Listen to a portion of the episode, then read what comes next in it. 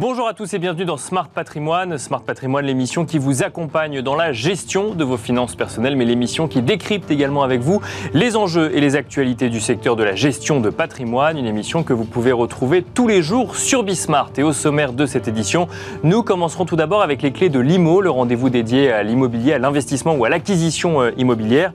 Nous tenterons de comprendre ensemble euh, les retombées éventuelles de la fin du dispositif Pinel, donc une fin programmée pour la fin de l'année 2024. Nous en parlerons dans un instant avec Arnaud Groussac, président fondateur de Patrimoine Store. Ce sera également l'occasion de recueillir sa réaction vis-à-vis la fin donc, de ce dispositif. Nous enchaînerons ensuite avec Enjeu Patrimoine, un enjeu patrimoine qui lui sera consacré à la donation partage. Nous tenterons de comprendre quels sont les avantages ou les inconvénients et les différences de la donation partage vis-à-vis d'une donation classique à ses enfants ou à ses petits-enfants. Pour en parler, nous aurons le plaisir de recevoir sur le plateau de Smart Patrimoine Sylvain Guillaume-Bataille, notaire associé au sein du cabinet euh, Guillaume-Bataille Notaire, mais aussi Simon Fabre, ingénieur patrimonial et fiscaliste chez Cyrus Conseil. On se retrouve tout, de suite sur le plateau Smart Patrimoine.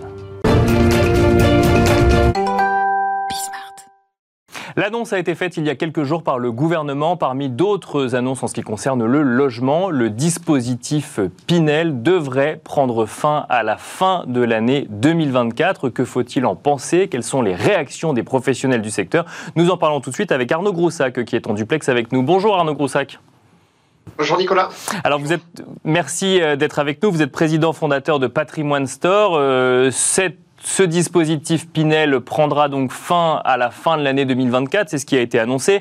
On n'a pas beaucoup plus d'éléments pour le moment, si ce n'est que la, raison euh, évoquée est euh, que ce dispositif est jugé coûteux et surtout inefficace en matière de logement. Le gouvernement souhaite donc plus axer sa stratégie, sa stratégie sur le développement de logements locatifs intermédiaires plutôt que de continuer à développer des dispositifs fiscaux comme le dispositif Pinel. Quelle est votre réaction réaction à chaud, euh, vous Arnaud Groussac, qui euh, conseillait parfois à vos clients de faire euh, de l'investissement Pinel? Oui, alors exactement, on conseille. Et, effectivement, la réaction, elle est double. La première, pour faire très simple, c'est tout sauf une surprise parce qu'on sait que le gouvernement travaille sur ça à dérentabiliser le Pinel depuis quelques années, notamment avec les mutations de l'an dernier. Et la deuxième réaction, c'est une erreur grave de jugement que fait le, le gouvernement aujourd'hui parce qu'il occulte derrière la loi Pinel et de manière plus large euh, le logement, il occulte la réalité sociale.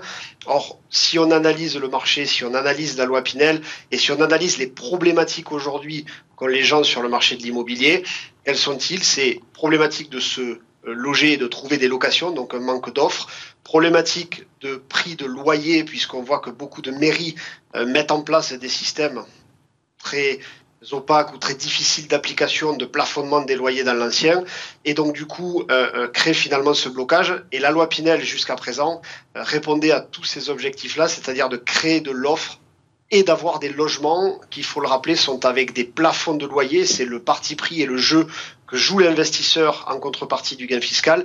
Et donc, les locataires peuvent avoir des loyers modérés aux dernières normes énergétiques. Donc, au final, ce qui est totalement occulté, c'est cette réalité-là et ça ne faire qu'empirer la problématique profonde et grave de manque de logement, et notamment dans les zones tendues. Alors, pour autant, euh, Arnaud Groussac, l'argument du gouvernement, alors effectivement, on, précise hein, quand même, euh, euh, Arnaud Groussac, ce que c'est le dispositif Pinel, pour ceux qui, qui ne connaîtraient pas. Donc, un investisseur achète un bien immobilier dans une zone considérée comme tendue, donc où il y a une demande de logement et peut-être pas suffisamment d'acquisition immobilière, on parle de biens neufs qui sont acquis avec un gain fiscal ensuite sur sa déclaration de revenus en contrepartie du fait de mettre ce bien en location sur une durée euh, qui peut aller donc de 6 à 12 ans à un loyer euh, modéré. Le gouvernement dit que c'est inefficace en matière de logement. Comment euh, comprendre cet argument Arnaud Groussac? Non, alors euh, ça c'est vraiment un argument purement politique. Euh, la vraie raison derrière, c'est baisser à tout prix les niches fiscales. Ça, c'est pas d'aujourd'hui, ça n'est pas que sur la loi Pinel, on le voit apparaître. Là aujourd'hui, maintenant, le nouveau débat, c'est réguler encore plus fort les locations Airbnb. Donc on voit que euh, l'immobilier dans sa globalité doit subir une réduction de niche fiscale. La vraie raison, elle est là. Après, faut bien habiller la mariée parce que il faut bien faire passer la pilule à l'ensemble des acteurs du marché, que ça ait du promoteur, jusqu'aux euh, commercialisateurs comme nous, mais aussi jusqu'aux locataires, parce que clairement aujourd'hui, la loi Pinel est loin d'être inefficace pour les gens qui se, qui se logent dedans. Et, petite précision aussi par rapport à ce que vous avez très bien expliqué sur la loi Pinel, c'est que ça ne peut être loué qu'à titre de résidence principale. Bien sûr. Vous ne pouvez pas faire de meublé, vous ne pouvez pas faire d'Airbnb. Donc ça contribue vraiment à loger des gens qui ont besoin de logement. Et comme les personnes qui louent de la loi Pinel doivent respecter des plafonds de ressources, on peut quand même considérer que cette loi avait une vraie vertu sociale et que du coup, bah, c'était finalement un effort tripartite entre le propriétaire, l'État et le locataire et que tout le monde se retrouvait autour de ce fonctionnement-là.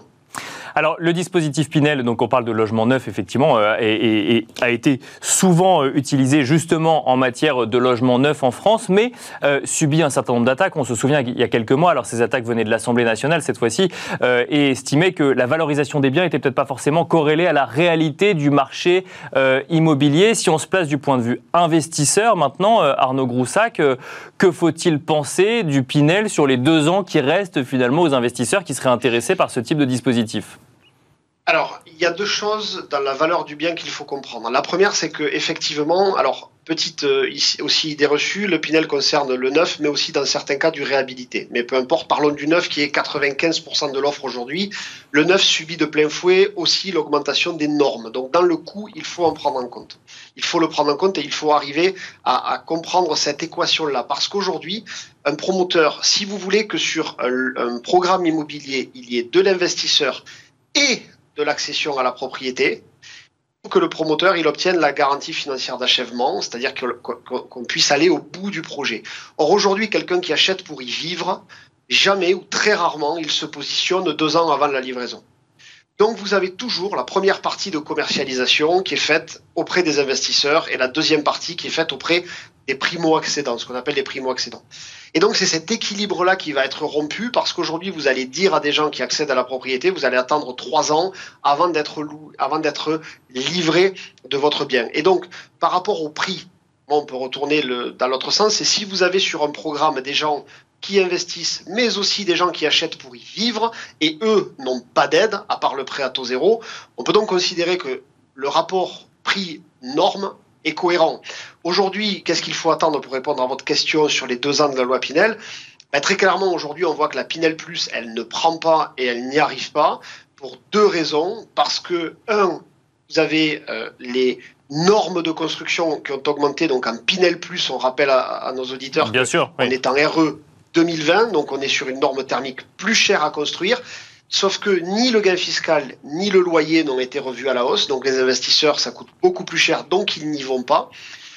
Et la deuxième problématique sur la Pinel Plus, c'est que dans les annonces du gouvernement, ils vont, via la Caisse des dépôts et euh, euh, Habitat, racheter pour 50 000 logements qu'ils vont porter en foncière.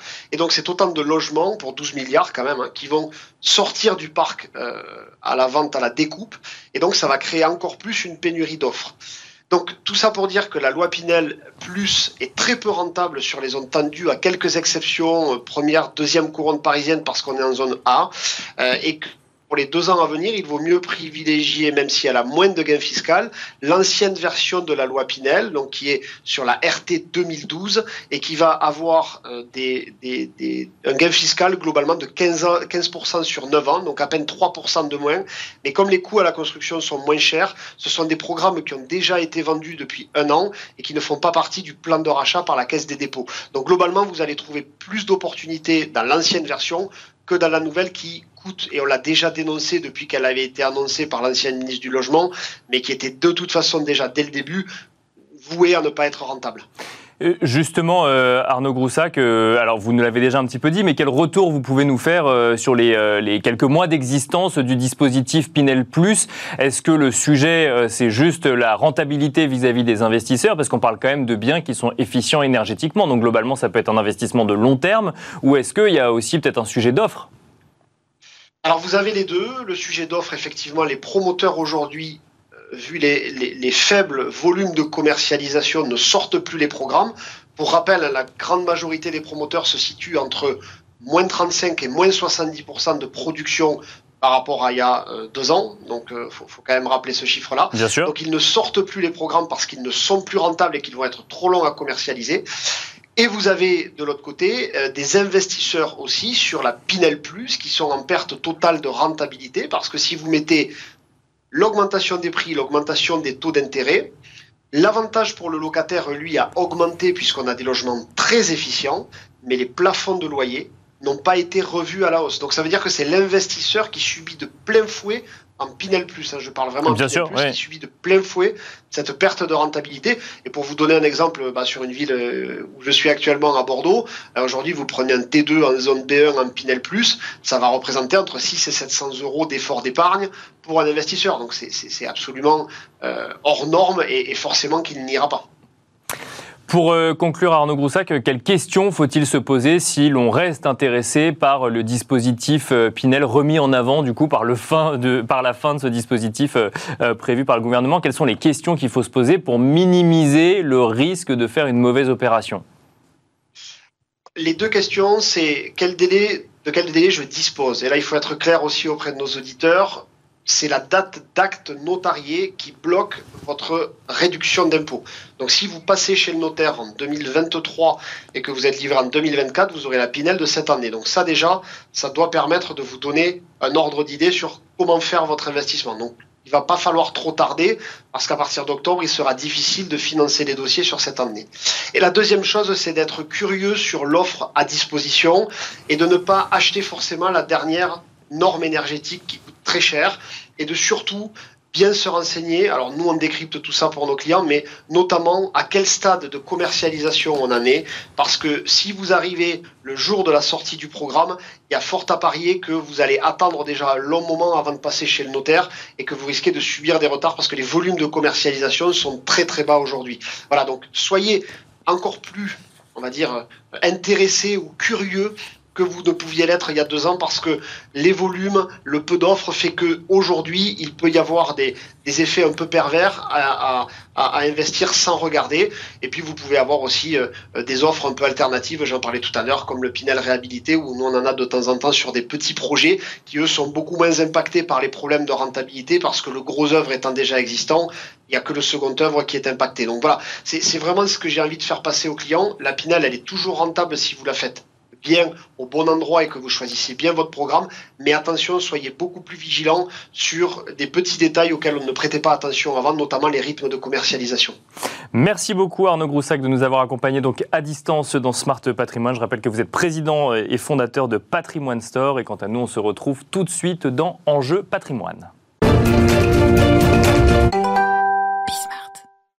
Et nous enchaînons à présent avec Enjeu patrimoine. Nous allons tenter de comprendre le mécanisme de la donation-partage et surtout de comprendre les différences par rapport à une donation euh, classique, avec peut-être les avantages et les inconvénients vis-à-vis d'une donation classique. Pour en parler, nous avons le plaisir de recevoir deux experts du sujet sur le plateau de Smart Patrimoine. Simon Fabre, tout d'abord, nous accompagne. Bonjour Simon Fabre. Bonjour. Bienvenue. Vous êtes ingénieur patrimonial et fiscaliste chez Cyrus Conseil. Nous avons le plaisir d'accueillir également Sylvain Guillaume Bataille. Bonjour Sylvain Guillaume Bataille. Bonjour Nicolas. Bienvenue sur le plateau de Smart Patrimoine. Vous êtes notaire associé au sein du cabinet Guillaume Bataille Notaire. On va commencer avec vous, euh, Sylvain Guillaume Bataille.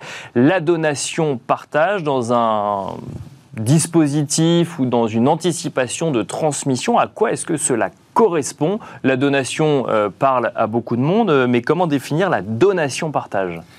Alors, en, réalité, lorsque l'on a euh, à, conseiller des, clients sur la transmission de leur patrimoine en général, on a toujours en tête euh, un attrait euh, fiscal que les clients comprennent bien, et puis une dimension un petit peu plus difficile à faire passer, qui est la dimension civile. D'accord. le bon outil pour anticiper et organiser la transmission, de son patrimoine, c'est d'abord de penser à le faire de son vivant mhm. et donc à utiliser euh, au sens large euh, la technique de la donation. Et au sein euh, des donations, vous avez en réalité plusieurs, plusieurs outils. la première, le premier outil de donation, la première variante, très simple, c'est ce qu'on appelle la donation ordinaire ou donation simple, par opposition à la donation partage dont on va parler aujourd'hui. Et cette donation simple présente une caractéristique essentielle, c'est que lorsqu'elle est consentie à des héritiers, donc dans un schéma classique, on peut penser par exemple une donation consentie à des enfants, cette donation simple sera rapportable à la succession, non pas seulement au sens fiscal, mais au sens civil, c'est-à-dire que chaque enfant ayant reçu quelque chose par une donation simple sera tenu de rapporter non pas la valeur de ce qu'il a reçu à l'instant où il l'a reçu, mais la valeur de ce qu'il a fait au moyen de ce qu'il a reçu. D'accord. Suivant des réinvestissements successifs, euh, il peut y avoir euh, des situations d'inéquité euh, très significative entre les enfants qui vont euh, emmener à des évolutions familiales très difficiles à gérer. Je donne un exemple pour être sûr d'avoir bien suivi. je fais une donation de 10 000 euros à mes trois enfants à un instant T, une donation simple. L'un les dépense, le deuxième l'investit dans une maison, le troisième dans des titres financiers.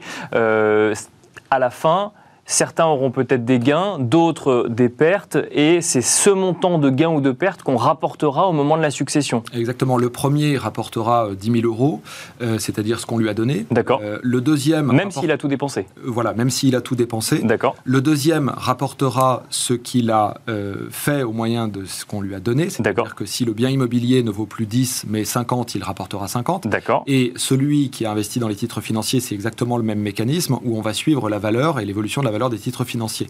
Le premier rapportera bien, euh, dans votre exemple, 10 000, parce qu'on ne sait pas euh, ce Bien sûr, tout n'a pas été investi en une seule fois, il n'y a pas de contrat. En revanche, s'il a, euh, je, prends, je poursuis un petit peu l'exemple, investi sur un actif je reprends l'exemple des titres financiers qui a plongé et qui ne vaut plus que 1000 au lieu de 10 000, il ne sera pas tenu de rapporter 10 000, mais seulement 1000. D'accord. On dit, on va euh, a posteriori euh, faire l'équilibre entre les plus et moins values de chacun des trois donataires. Donc il vaut mieux être mauvais gestionnaire quand on fait une donation simple, c'est ça qu'il faut comprendre on compte, C'est le cas effectivement de l'enfant prodigue, un petit peu, qu'on a voulu euh, éviter.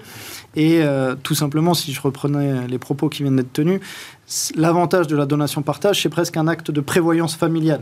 D'accord. Donc là, on ne parle pas de la donation simple, on parle de l'autre mécanisme, la donation partage. Pour contrer les contraintes qui viennent d'être évoquées sur la donation simple, donc notamment ce rapport et principalement ce rapport civil, hein, puisqu'on l'a bien dit, un aspect de donation, c'est avant tout un aspect euh, civil et euh, le fiscal ne sera que la cerise sur le gâteau. Mais donc, pour éviter ce dispositif ou cette contrainte de l'enfant prodigue qui viendrait à, tout dilapider, contrairement à son frère ou à sa sœur, qui elle ou lui aurait fait une bonne gestion, on va privilégier la donation-partage dans un souci de prévoyance familiale et donc d'où l'importance de le faire de son vivant. Mais alors concrètement, qu'est-ce voilà, concrètement, c'est quoi une donation partage? C'est euh, à la fois un acte de donation et un acte de partage. Donc, euh, Monsieur Guillaume Bataille le dira bien mieux que moi, c'est lui qui rédige ce type euh, d'acte. Euh, mais évidemment, c'est je décide qui reçoit quel actif. D'accord. Et donc, je fige à ce moment-là, au moment de ma donation et du partage, je fige des valeurs et chacun ensuite euh, en devient le gestionnaire en bon père de famille, on peut l'espérer.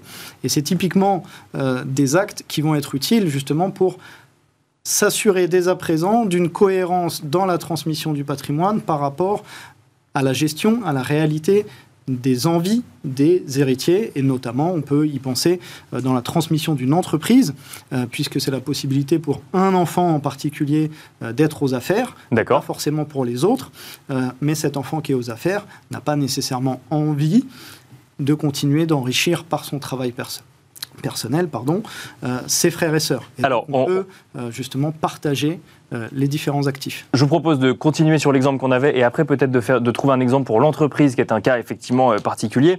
Sylvain Guillaume Bataille, je reprends l'exemple des trois fois 10 000 euros.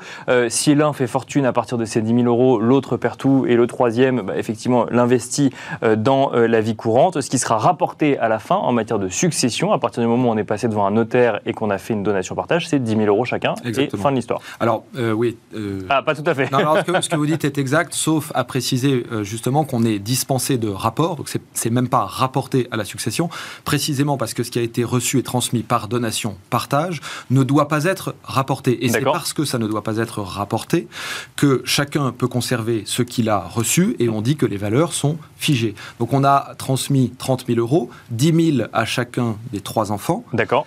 30 euh, ans après, chacun euh, a investi euh, comme il l'a souhaité et personne ne se doit rien au moment où survient le décès. Pourquoi? Parce que les 30 000 euros ont été répartis par un acte notarié spécifique qui est la donation-partage, qui suppose quand même l'accord de tous les descendants au moment où on réalise l'opération. Deux questions quand même. Est-ce que euh, ça s'annule ou est-ce que c'est figé parce que chacun a reçu la même somme ou ça marche aussi si on reçoit des sommes différentes?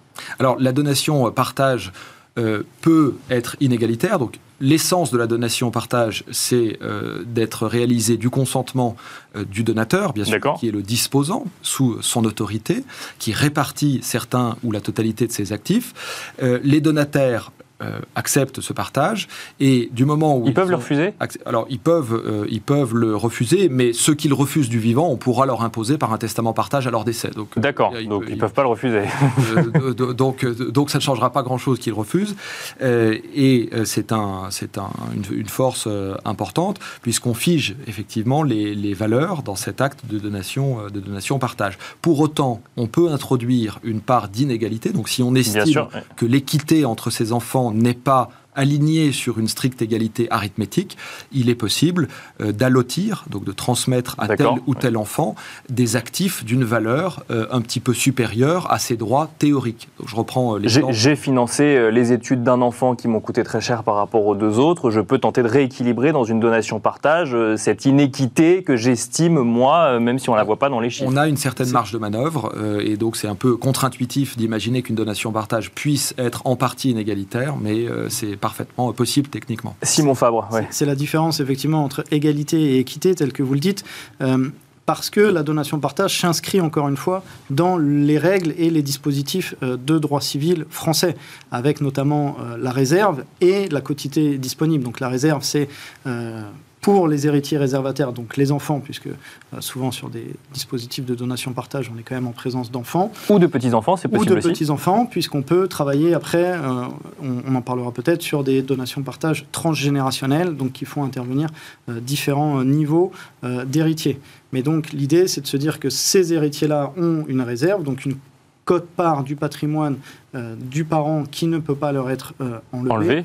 En revanche, en fonction des situations familiales de chacun, la quotité disponible existe et il est possible sur cette partie-là pour le disposant, pour celui qui euh, viendrait à faire une donation, bah, d'avantager pour des raisons qui lui sont propres, soit parce qu'il a financer justement des études, soit parce qu'on a un bien particulier qui doit revenir à l'un des enfants, soit parce qu'on peut avoir un enfant dans une situation aussi... Euh, on peut donner un bien immobilier, par exemple, euh, via une donation partage, ou un meuble, un tableau, c'est possible? Alors, c'est l'avantage de la donation partage, c'est que ça peut porter sur tous les biens qui peuvent être transmis, donc aussi bien mobilier, immobilier, et dans l'immobilier, ça peut être des titres, des liquidités, et euh, également, bah, comme vous le dites, des, tableaux, des objets d'art. Euh, la seule chose, c'est que comme puisqu'il doit y avoir un partage, il faut bien que l'on mette fin euh, aux situations d'indivision dans, dans cette donation qui intègre également un partage. Donc on ne peut pas maintenir une indivision parmi les bénéficiaires et chacun aura bien des, actifs euh, qui lui seront donc propres et sur lesquels on aura figé les valeurs. Alors, il y a beaucoup de choses qu'on pourrait dire encore hein, sur euh, la donation-partage. Un mot, euh, toujours avec vous, Simon Fabre, sur la transmission d'entreprise. Ça permet de transmettre le capital de l'entreprise à un seul des enfants, par exemple celui qui serait intéressé par la reprise de l'entreprise sans qu'il soit défavorisé ou favorisé par rapport aux autres? Alors, c'est tout à fait un des exemples euh, qui va être utilisé pour les donations partage, euh, c'est ce que je commençais à évoquer tout à l'heure. Euh, on ne peut donner que les biens qui sont présents, donc celui qui s'en dépossède ne peut donner que ce qu'il possède. Hein, ça paraît un lieu commun, mais c'est toujours important de le dire. et donc, typiquement dans une entreprise, dans un patrimoine pour celui qui disposerait d'une entreprise, s'il veut le transmettre à l'un de ses enfants, il va pouvoir intégrer dans cette donation partage une soulte, donc en fait une obligation pour celui qui recevrait l'entreprise par le biais de la donation euh, de payer, de désintéresser financièrement euh, bah, ses frères et sœurs qui sont euh, en fait bénéficiaires normalement de la contre-valeur, mais qui vont être payés par le biais d'une soulte. Charge à lui après de trouver le mode de financement. L'enfant qui va hériter, pardon, qui va hériter surtout pas, à qui on va donner l'entreprise, ou en tout cas les parts de l'entreprise, va dédommager ses frères et sœurs, c'est ça? Par le biais d'une soulte, c'est tout à fait ça, c'est un dédommagement, je vais reprendre votre terme, si ça parle... C'est pas un terme juridique, mais c'est un terme quotidien. C'est ce qui parle aux gens, effectivement. Euh, et donc, Ensuite, soit sur ses propres deniers, euh, il payera, il dédommagera, euh, il équilibrera en fait la cote-part qui revenait à ses frères et sœurs, soit bah, justement par des modes de financement euh, bancaires, etc. Il pourra payer cette soulte, mais s'assurer d'avoir bien figé la valeur de l'entreprise et éviter ce qu'on évoquait, le rapport. Sylvain Guillaume Bataille, dans les faits, ça se passe bien? Il y a des négociations sur le montant de la soulte C'est des choses qui interviennent régulièrement dans votre cabinet, par exemple? Oui, oui. Alors, c'est généralement euh, la donation partage est fondamentalement un acte d'autorité. Euh, c'est le donateur qui décide globalement. Euh, pour autant, bien sûr que, notamment appliqué à la transmission d'entreprise, il est absolument important d'avoir, enfin même fondamental d'avoir l'adhésion des donataires, de ceux qu'ils reçoivent, même si on sait qu'on peut leur imposer beaucoup de choses. Sûr, L'idée, Pour l'entendre de la famille, c'est mieux quand même. De faire adhérer plutôt que, plutôt que d'imposer. Et c'est sur ce type de, de, de situation de donation-partage avec Soult qui et donc une donation partage qui peut parfaitement être égalitaire en valeur, mais qui ne le sera pas en nature, puisque chacun ne reçoit pas exactement la même chose, euh, qu'on va rechercher euh, dans une phase plus ou moins longue de, maturation euh, de l'accord des parties. On va rechercher une adhésion et un consensus familial pour faire en sorte que ce consensus, un, soit accepté dans un premier temps, et surtout, deux, ne soit pas rediscuté Bien sûr, sur d'autres terrains. dans Je vous vois sourire, Simon Fab, ça doit arriver, j'imagine, du coup. Ah, c'est vrai que sur ce type, euh, type d'exemple, euh, nous, en tant que professionnels, on a toujours eu au moins une fois dans notre carrière euh, le cas d'une situation de celui qui n'était pas à l'outil ou au contraire qui avait été à l'outil, qui a le sentiment qu'il a beaucoup travaillé et que c'était pas un vrai cadeau euh, de recevoir l'entreprise, ou au contraire celui qui n'était pas à l'outil de l'entreprise, qui se dit que c'était beaucoup plus facile pour l'autre et que la valeur qu'il a reçue euh, mm. finalement est, moindre que ce qu'il aurait pu euh, prétendre. Sylvain Guillaume Bataille, on va finir avec cela. De ce que je comprends, il est quand même plus avantageux quand on est donateur de faire une donation partage qu'une donation simple. Mais quand on le découvre en regardant Smart Patrimoine par exemple et qu'on a déjà fait une donation simple, c'est trop tard ou on peut la réintégrer en donation partage?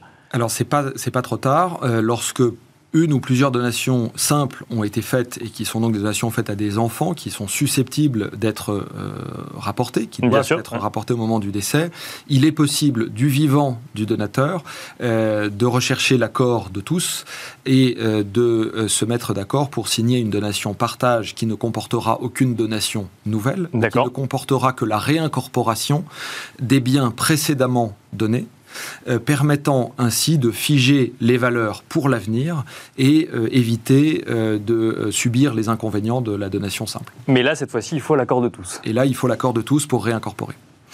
Merci, messieurs. On n'a pas parlé du coût fiscal. il y a une différence avec le, entre la donation simple et la donation partage C'est le même mécanisme? Pas de différence, pas d'inconvénient. Pas il n'y a pas d'abattement qui soit réservé au don manuel ou à la donation simple qu'on ne puisse pas utiliser en donation partage. Merci, messieurs. Merci, Sylvain Guillaume Bataille, notaire associé au sein du cabinet Guillaume Bataille Notaire. Merci, Simon Fabre, ingénieur patrimonial et fiscaliste chez Cyrus Conseil. Merci à vous également de nous avoir suivis et je vous donne rendez-vous très vite sur Bismart.